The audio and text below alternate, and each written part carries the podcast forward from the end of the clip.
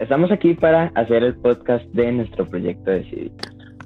Nuestro proyecto trata sobre los problemas que tiene el sistema democrático costarricense, ya sea sus debilidades, algunos problemas que ya tiene por ser una democracia, algunos problemas que tiene por ser pluralista, cosas así, que vamos a hablar a lo largo de podcast y que vamos a tratar de eh, darles una mejor vista sobre qué es lo que pasa.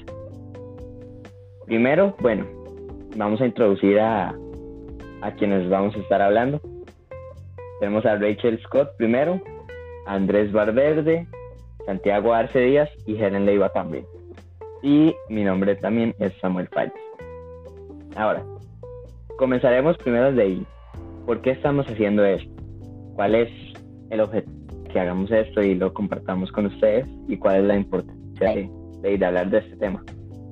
Entonces vamos a preguntarle a Santiago. Santiago, ¿cuál cree usted que es la importancia de, hacer este podcast? ¿Cuál es la importancia del tema que vamos a tratar? Bueno, eh, básicamente lo que creo que es lo más importante de esto es generar como este sentido de conocimiento hacia las personas que no saben las dificultades que puede tener la democracia, la gente que puede considerar que es un sistema perfecto, ya que no lo es. Y, cosas así, lo, importante es generar, una informa generar información y publicar esta información hacia las personas que no que, que la desconocen y que entonces estén como mejor informadas y mejor preparadas a la hora de participar en un proceso electoral. Ok. Entonces podríamos decir que el objetivo de este podcast es informar a la gente para que pueda tomar mejores decisiones a la hora de elección. Sí, que tome mejores decisiones y que tenga todo, todo mucho más presente.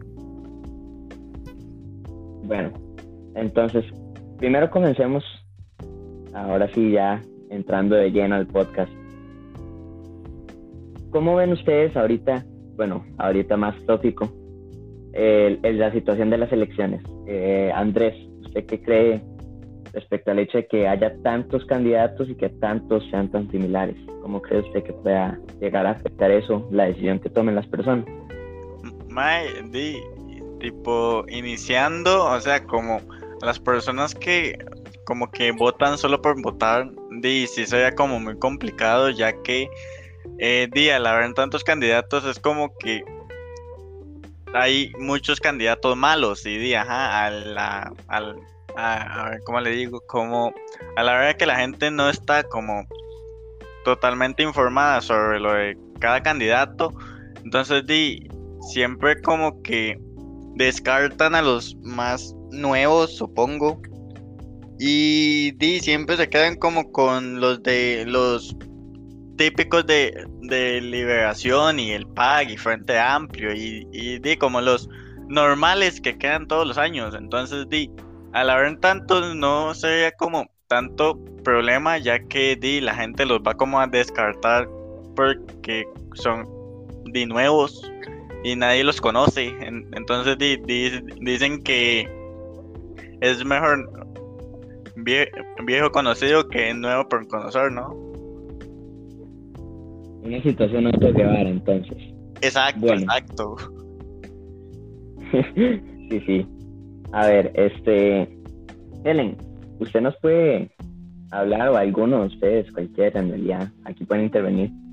Eh, háblenos un poco sobre los distintos tipos de votaciones democráticas que hay en el mundo.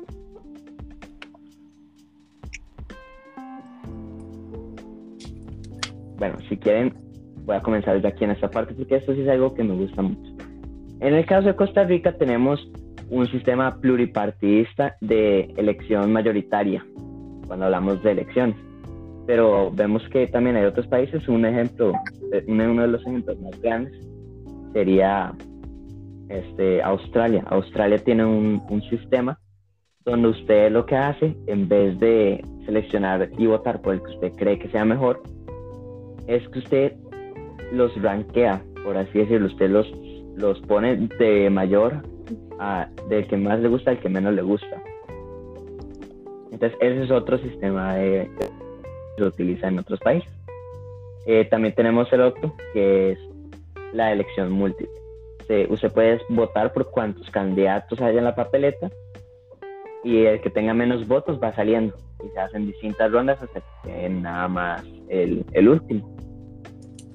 Y es importante saber, bueno, primero que están estos otros, otros sistemas, porque esto no se aplica a los problemas que vamos a hablar, no se aplican a todos. Problemas de eso no se aplican a los de Costa Rica, porque cada sistema tiene sus problemas este, intrínsecos por utilizar un sistema diferente. A continuación, bueno, eh, podemos hablar un poco sobre cómo vemos, ya no solo como ciudadanos, ¿verdad? Porque nosotros aún no podemos votar, cómo pasa esto ahorita recientemente que tuvimos la elección de las camisas. vemos que mucha gente este, decidió votar no, no por la camisa que me gustaba, sino por la que más gente decía y que ellos estaban así como de acuerdo con esa. Y vemos que también planteamos muchísimos, ¿verdad? Entonces, eh, por ejemplo, eh, Helen, ¿a usted cuál le hubiera parecido mejor para escoger las camisas? ¿Cuál método le hubiera parecido que hubiera sido el más eficiente? Ah, bueno, ah, en primera instancia usamos como el de rankear, tipo poner la que más le gustaba a alguien y así. Y siento que fue como bastante efectivo porque, tipo, a mí tal vez me, me encantaba la vino, pero de segundo lugar podía poner el azul, por ejemplo. Entonces, tal vez ganar el azul y no la vino, pero igual iba a estar como medio feliz. Entonces siento que ese es como uno de los mejores métodos, pero también es como el tradicional, es como el que todo el mundo está acostumbrado y es como el que todo el mundo prefiere. Entonces, sí, también está esa variable, ¿verdad? Pero siento que rankear es bastante aceptable y sería como super nice. Yo tengo, yo tengo una opinión con respecto a eso, que es algo muy importante que tenemos que tener en cuenta como ciudadanos y personas que tienen derecho de, al voto y todo eso. Y es que, por ejemplo, en lo de las camisas hubo mucha gente que tal vez no votó por la camisa que quedó y no estaba de acuerdo con cuál camisa había quedado. Sin embargo, uno tiene que aprender a aceptar que, que a pesar de que uno dio lo que uno pensó como el mejor voto, y tal vez eso no quedó y hay que aprender a aceptarlo y aprender a vivir con eso. No se puede como, como uno ponerse en contra de las demás personas o algo así, sino aprender a aceptarlo y verlo de la mejor manera. Exacto, eso es, bien importante también porque al final de cuentas eh, gana el candidato, supongamos, eh, expandámoslo ahora sí al, a la vista como ciudadanos. Si gana un candidato que beneficia mucho a, un, a una minoría, vemos que, ok, sí, esa, eh, puede que esa minoría sea muy, este, ya sea eh, ciertos tipos de trabajadores, ya sea gente que vive en cierto barrio, gente que vive eh, cerca de las cosas, con turismo, cosas así. Vemos que a veces si beneficiamos mucho, si nos enfocamos mucho en eso, mucha otra gente eh, queda perdiendo. Entonces, siempre hay que encontrar como un balance para que puedan este, las minorías estar felices y también la mayoría. Bueno, eh, Vamos a hablar ahora sí sobre el sistema democrático aquí en Costa Rica. El sistema democrático de mayoría relativa múltiple. Y ahorita, bueno, en este caso me gustaría dividir ese título primero. Mayoría relativa múltiple. ¿Por qué mayoría? Porque es, democracia, es el bien del pueblo, la mayoría gana, la mayoría escoge. Tenemos relativo ahí porque es en comparación a la, al otro a la otra porción de los votos, podríamos decir, porque en Costa Rica este, usted no puede ganar solamente porque usted tuvo 51 y el otro tuvo 49, no. Usted si queda tan cerca, se hace segunda ronda y cosas así para que sea una, una diferencia eh, sustentable, por así decirlo. Y múltiple porque son este, distintos candidatos, no solamente es un sistema bipartidista, como vemos en países como Estados Unidos. Eh, bueno, Rachel, ¿a usted cuáles ventajas le parece que tiene este sistema? Por ejemplo, decir sobre otro como el de Estados Unidos, que tiene nada más dos partidos. Bueno, siento que tiene mucho que ver con la libertad de expresión de las personas y que al ser este más posibilidad de elecciones, digamos, ahí como diferentes opciones, por decirlo así, entonces es más probable que una de esas opciones abarque el gusto de una persona. En cambio, si son menos opciones, y puede que no todas las personas estén de acuerdo con esas únicas dos opciones que hay. que sí, porque, bueno, Santiago, alguien, no sé, que quiera dar una opinión también al respecto. Bueno, no sé, básicamente lo que Richard dijo tiene mucha razón, que es que mm, hay como, en general, si digamos hay más, entre comillas, opciones, bueno, sí, es que sí son opciones, para elegir eh, estas opciones, especialmente si las opciones son muy distintas, que no siempre es el caso, pero cuando las opciones son distintas, se, y los votos están como más repartidos, no, que no sea como siempre todos los votos hacia un solo, hacia un solo candidato o algo así. Y es como Rachel dijo, eh, demuestra mucho la libertad de expresión o las diferentes opiniones que, se, que hay o que se da en la sociedad. Eso es, me parece muy como de lo más importante o una de las mayores ventajas que puede haber. Lo que eso sí, tal vez sería como una, entre comillas, desventaja, es el hecho de que como hay tanta diversidad de opiniones, si cuando llegue el momento de hacer la elección, que ganen por mayoría, puede haber mucha gente descontenta. Pero eso sería como tal vez lo único. pero, Exactamente. Y eso es algo que vamos a hablar más adelante también. Yo pienso que en este país dice desaprovecha mucho lo de tener varios candidatos, porque como lo como lo estaba diciendo al inicio de, de la grabación, tipo siempre quedan como los, los famosos cuatro que son de liberación y, y, y, eso. Entonces yo pienso que se está como desaprovechando esa, como esa oportunidad de tener variedad de candidatos y así. Sí, eso es cierto, eso es cierto, porque de ahí hay muchos candidatos. Por ejemplo, en esta elección hay un montón, no me acuerdo en este momento la cifra exacta. 27 tenemos en esta elección hay 27 candidatos, eso es un montón. Y si al final, yo, a mí no me gustaría que saliera, pero si terminan dos o tres candidatos acaparando, no sé, el 70% de los votos, no es bonito. Tipo, en total esos tres candidatos, un 70% de los votos de, de todo, quedan, ¿qué? 24 candidatos con un 30% distribuidos. Eso, eso se nota como lo, que es, lo que dijo Andrés al principio que votan sin pensar y con mucha desinformación solo por nombre o por costumbre. Exacto. También, también eso es algo muy importante. Hay mucha tradición que, que toma una parte en eso, una parte grandísima. De familias que dicen, ay, sí, es que mi familia siempre ha sido liberacionista, mi familia siempre, siempre ha ido frente a cosas así, entonces a veces no votan por, por opciones, no, no, no se han fijado, sino que es nada más tradición y entonces votan por ahí. Bueno, este, ya hablamos sobre las ventajas, ya hablamos sobre nuestro sistema. Ahora sí, vamos a hablar sobre eh, los problemas que podemos observar a lo largo del sistema democrático costarricense. Eh, si no me equivoco, tenemos tres problemas, ¿verdad? Eh, abstencionismo, primeramente. Segundo, el efecto spoiler. Y tercero, la desinformación. ahí me corrigen si, si me equivoco, ¿verdad? esas, son las eh, comencemos. ok. Comencemos entonces con el abstencionismo. Este, Helen, ¿qué nos puede decir usted sobre el abstencionismo en Costa Rica? o sea, si se pone a fijar, los últimamente, tipo, si ha visto las elecciones, como que eh, todos y todas los candidatos tienen como las mismas propuestas y son siempre van al beneficio de un grupo, ¿verdad? Porque tal vez es lo que hace tres años era lo que se buscaba, pero ahorita mismo no y a futuro tampoco. Entonces, digamos, la gente de 18, que cumple recién 18 y va a ir a votar, es como, Dima, esto no me beneficia a mí, porque, o sea, y los candidatos no me, no, no me identifico con los candidatos o con las candidatas, entonces como, di, mejor no voy a votar y así, no sé, no me voy todas o algo así. Entonces siento que es como más que todo, tal vez de las nuevas generaciones, pero también de las viejas, que es como que, no sé, por ejemplo, Figueres, que hizo, hizo cosas.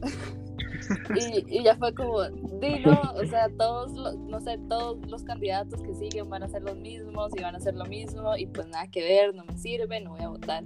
Y así se van mm, generaciones y generaciones, ¿verdad? Porque se van en, la misma hablada de, es que siempre van a ser lo mismo, son iguales y así sucesivamente. Entonces, pues sí, eso. Algo muy chiva de eso que usted mencionó, Helen, es que, bueno, dos cosas.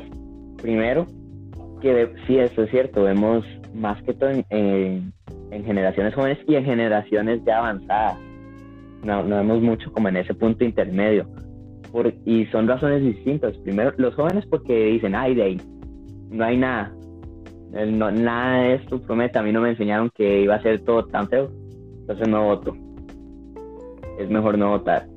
Y por otro lado, vemos a las generaciones más avanzadas que es, es por la relación contraria. Ellos ya están cansados de ver que todo es igual ellos han tenido que pasar de todo eso, entonces como, ay no, tío, es pura corrupción, todo, todos son iguales, toda esta cuestión de por sí, y dicen de por sí, de, es, lo mismo, de por sí la que importa la de la asamblea, cosas así.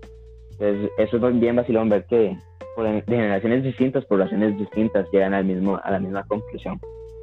Y otra cosa también, eh, la especialización de los partidos. Vemos que hasta cierto punto el hecho de que haya tantos partidos genera que se especialicen en, en una cierta, eh, una cierta, un, cierto pedazo de la población y solo en ese pedazo de la población. Entonces vemos como eh, eso también ayuda al abstencionismo porque dicen, ay, pero esta gente solamente apoya a tal grupo, esta gente solamente apoya a, los que eh, trabajan en este sector, cosas así, entonces también ayuda al abstencionismo. Muy, muy bonito su comentario este, bueno, a ver, eh, el abstencionismo ya hablamos. El spoiler effect, vamos a hablar un poquito más adelante. Eh, desinformación. Santiago, Andrés, ¿qué nos pueden decir ustedes de eso? Rachel también. Ya, el desinformación creo que es de los más de los problemas que más ve uno así como como que uno va por la calle y escucha gente diciendo cada cosa que uno se queda hasta asustado porque siento que son personas que no son conscientes de lo importante, de la importancia que es realmente estar informado sobre lo que está pasando y tener información sobre cada uno de los candidatos y saber por qué es importante votar. De hecho, creo que eh, la abstinencia al voto también tiene que ver con la desinformación. ¿Por qué? Porque las personas no están informadas de que realmente es muy importante votar y que es un gran privilegio para y para nosotros como ciudadanos, ¿verdad? Porque no todas las personas durante la historia han tenido ese, ese privilegio, en especial para las mujeres también, que, que antes nosotros no podíamos votar. Y, y pues sí, entonces por eso creo que la información es, es muy importante, que uno esté informado desde pequeño, desde la escuela deberían de enseñar lo relevante que es saber todo esto de política y, y también también, perdón que le interrumpa, también es como importante saber lo que es como los planes de gobierno y todo eso, y saber qué información es real y qué información no es real sobre lo que difunden los medios.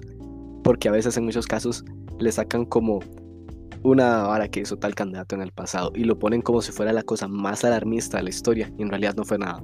Y si usted eh, llega y busca las fuentes reales, no es nada.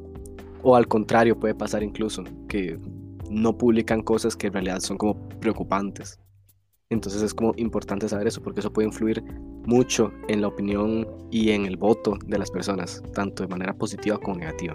Entonces, sí, básicamente es algo, es una cosa que puede que si no se diera tanto la desinformación, los votos estarían muy diferentes y estarían tal vez incluso mejor repartidos. Sí, y también... Este punto me parece muy interesante.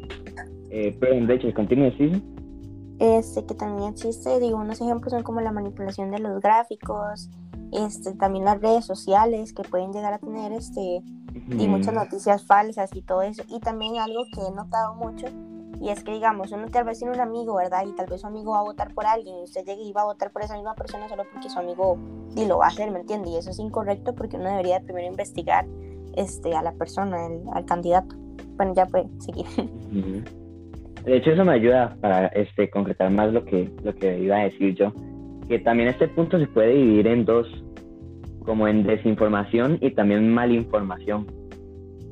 Porque hay uno de, este, bueno, Andrés, si usted me quiere, si usted tiene alguna vista en eso, ¿verdad? No, no, porque o sea, porque o sea, di, di, no sé, di, al, según yo, todo al final se resume en lo de en lo de las tradiciones y que cada quien escoge como el partido de, que le gusta y, no ven como los planes que tienen y las ideas y lo que quieren para el país, ¿no? O sea, es, es como di, yo yo le voy a este, yo voy a votar a este, no me importa lo que me plantee o lo que vaya a hacer. Es como di votan por el partido, no por la propuesta. Ajá.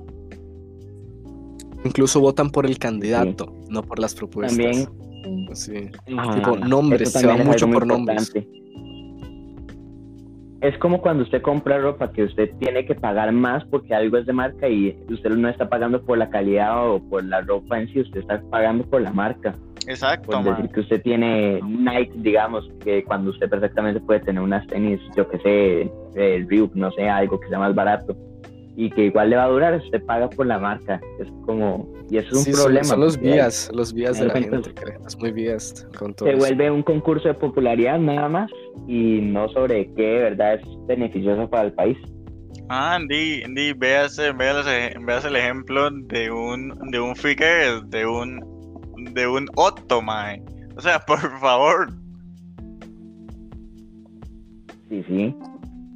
Bueno, este, ya hablamos ahí un poquito, bueno, algo que me gustaría ya tocar al final de este, de este segundo punto es lo que dijo Rachel, este, la mala información que se comparte a través de los medios. Porque ahí sí usted ve, y es que los medios son demasiado importantes cuando uno habla de elecciones, porque como acabamos de decir, ¿verdad? al final de cuentas termina siendo un concurso de popularidad. ¿Qué pasa si usted está viendo que, yo que sé, telenoticias, este, noticias de Pretel, lo que sea, multimedios, este, y usted ve y sale un gráfico donde dice que su candidato, el favorito suyo, se va perdiendo, va, a perder fijo. Pero, y entonces usted dice, ay, mi candidato no, no va a ganar, entonces voy a votar por, por otro que esté, que esté con mejores chances de ganar, pero que también me, también me, me agrade. Tal vez no tanto como el otro, pero que sí me agrade. Y al final de cuentas termina siendo que ese gráfico era falso y usted nada más, un montón de gente que hizo lo mismo que usted hizo y cambió el voto solamente por, por el gráfico que, está eh, falsificado. ¿Qué, les parece eso? Básicamente, a mí me parece como terrible, porque eso es una parte de, como de la corrupción de todos los medios y todo eso. Es, muy, es puro manejo de información y que le presentan a la audiencia información que no es real, información falsa, información manipulada. Y eso es como, en parte puede ser por eh, de los mismos, los mismos días que nosotros que estábamos hablando hace un rato. O no sé, por la corrupción. Es básicamente eso. Y eso es muy dañino para la opinión pública.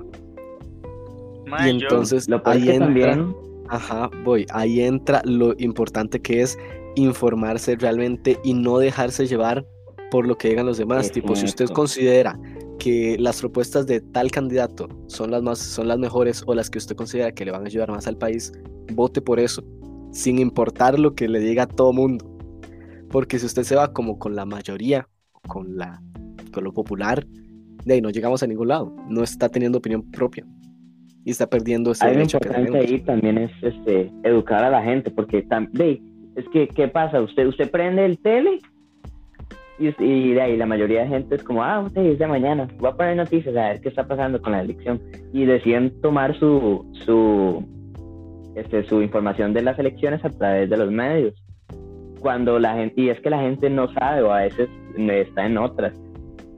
Porque hay gráficos oficiales por parte del tribunal, del Tribunal Supremo de Elecciones, que son este, imparciales, que, son, que muestran de verdad así como encuestas este, fiables que usted puede confiar, pero mucha gente no sabe o a veces es nada más que, que no, que nada más prenden el tele y lo ven y es como, uy, en el momento. Y ahí es importante también que la gente sepa. Bueno, este, Andrés, usted iba a decir algo. Eh, eso de que yo voy, voy, a votar como por otro candidato porque me cae mejor, lo escuché mucho cuando dijeron que que se postuló Figueres o, algo así, que di como que la gente iba a votar como por Johnny para que Figueres no, no queda, no, como que no quedara di, sin, sin ver los planes que tenían. Entonces di. El famoso voy a votar por este para que no gane el otro. Exacto, exacto. Entonces di, bueno. ajá todo este punto, eh, que he dicho que lo terminamos así, porque esto se une al tercer punto, que es el que les voy a explicar ahorita, el efecto spoiler. El efecto spoiler es difícil este, explicarlo por audio nada más, pero voy a intentar hacer lo mejor que puedo. El efecto spoiler consigue lo siguiente. Supongamos, por simplicidad, que tenemos dos partidos. Y esos dos partidos están en un espectro, ¿verdad? Eh, supongamos que un partido apoya eh, más el turismo y el otro apoya más este, empresas extranjeras. Y tenemos eh, el, montón de gente eh, que para esta ocasión, para este caso hipotético, solamente apoya una de esas dos ideas.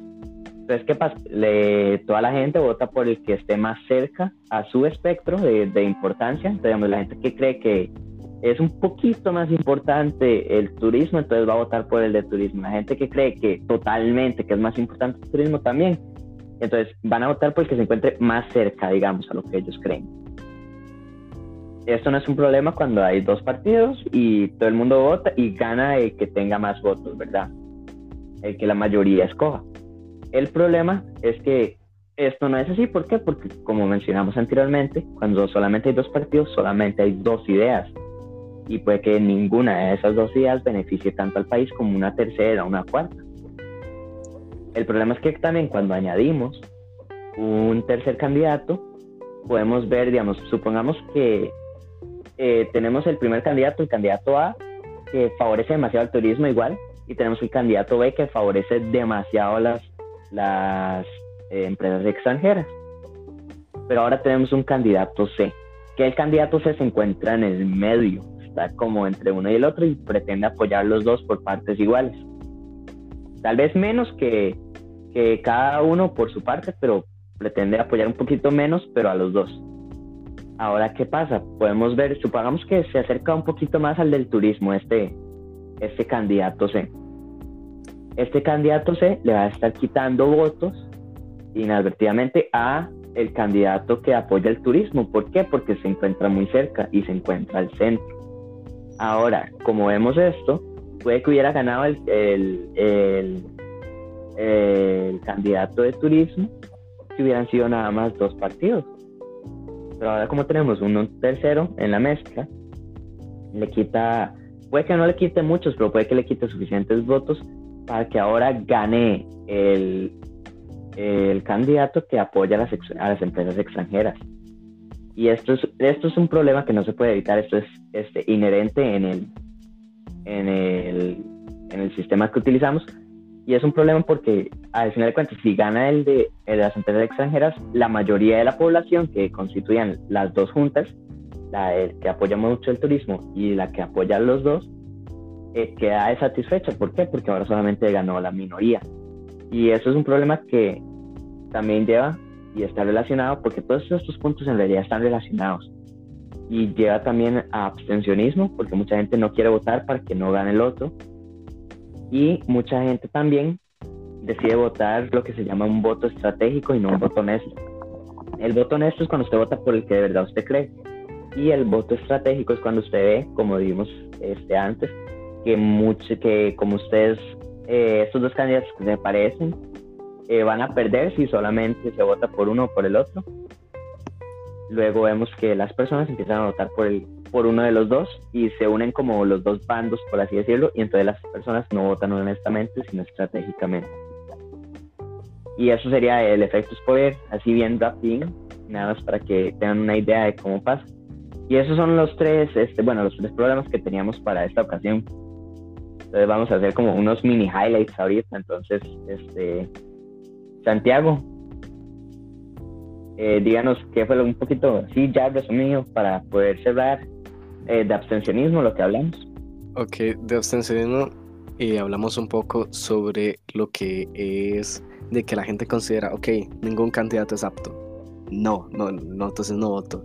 Después otra gente que considera, ok, mm, veo que estos de acá no convencen, o simplemente por rebeldía o por querer decir, eh, por diferentes razones pueden decir, es, no voy a votar. Y están como contradiciendo de alguna manera el derecho al voto que mucha gente no podría tener. Entonces que eso es, eso es de ahí, malo, porque le están dejando la elección del país a otras personas. O sea, a la elección del país no, a la elección de los líderes del país a otras personas. No están eh, teniendo voto en eso, no están teniendo su, dando su opinión tampoco. Y se están como no haciendo responsables de una responsabilidad que gracias a la democracia es de todos. Ajá. Este, bueno, voy a, partir el otro punto en, los dos que mencioné antes. Entonces, eh, Helen, hábleme usted sobre la desinformación y luego Rachel, hábleme sobre la malinformación. Desinformación, ¿qué pasa cuando la gente no sabe?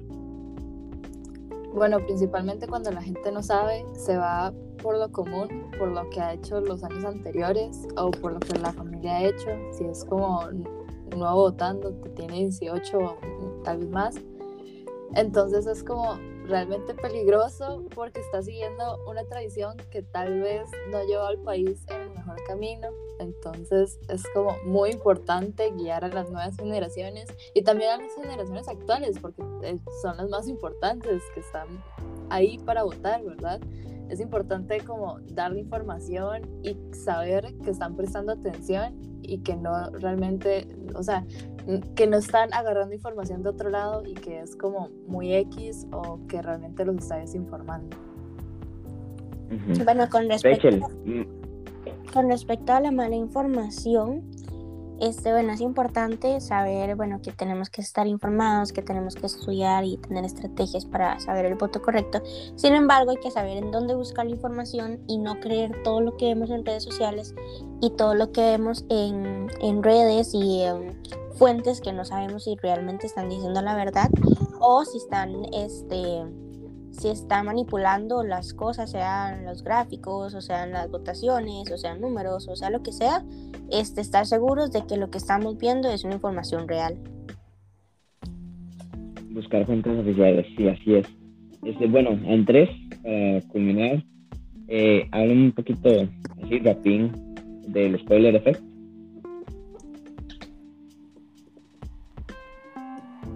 My, the no sé, la verdad. No, no, no tengo nada que decir. Bueno, de, ahí, ya esa conclusión del spoiler nada más recordemos que hay, no está tampoco mal votar estratégicamente, realmente recordemos que hay, votar honestamente es lo mejor que hay. Y bueno, acuérdense ya, cerrando ya la conclusión, conclusión, recuerden informarse siempre, o sea, esto, esto aquí es algo muy por encima, no les dijimos este, todo lo que se puede decir del tema. Busquen, investiguen o infórmense al momento de votar. Es, es, importantísimo, es una decisión que los va a afectar a ustedes y al país por cuatro años, más si usted vive en otro país. Entonces, recuerden eso. Y bueno, finalmente, el Patreon Recuerden el Patreon. slash machete penguins. Pueden donar. Las cantidades de dinero que, Nos apoya muchísimo. Así Helen podrá comer, ya que a Helen le quitan la comida, gente. Así que pónganse la mano en el corazón y piensen en Helen. Sí, recuerden, hay convitos para cada una de las, de las opciones para pagar. Eso era. Gracias.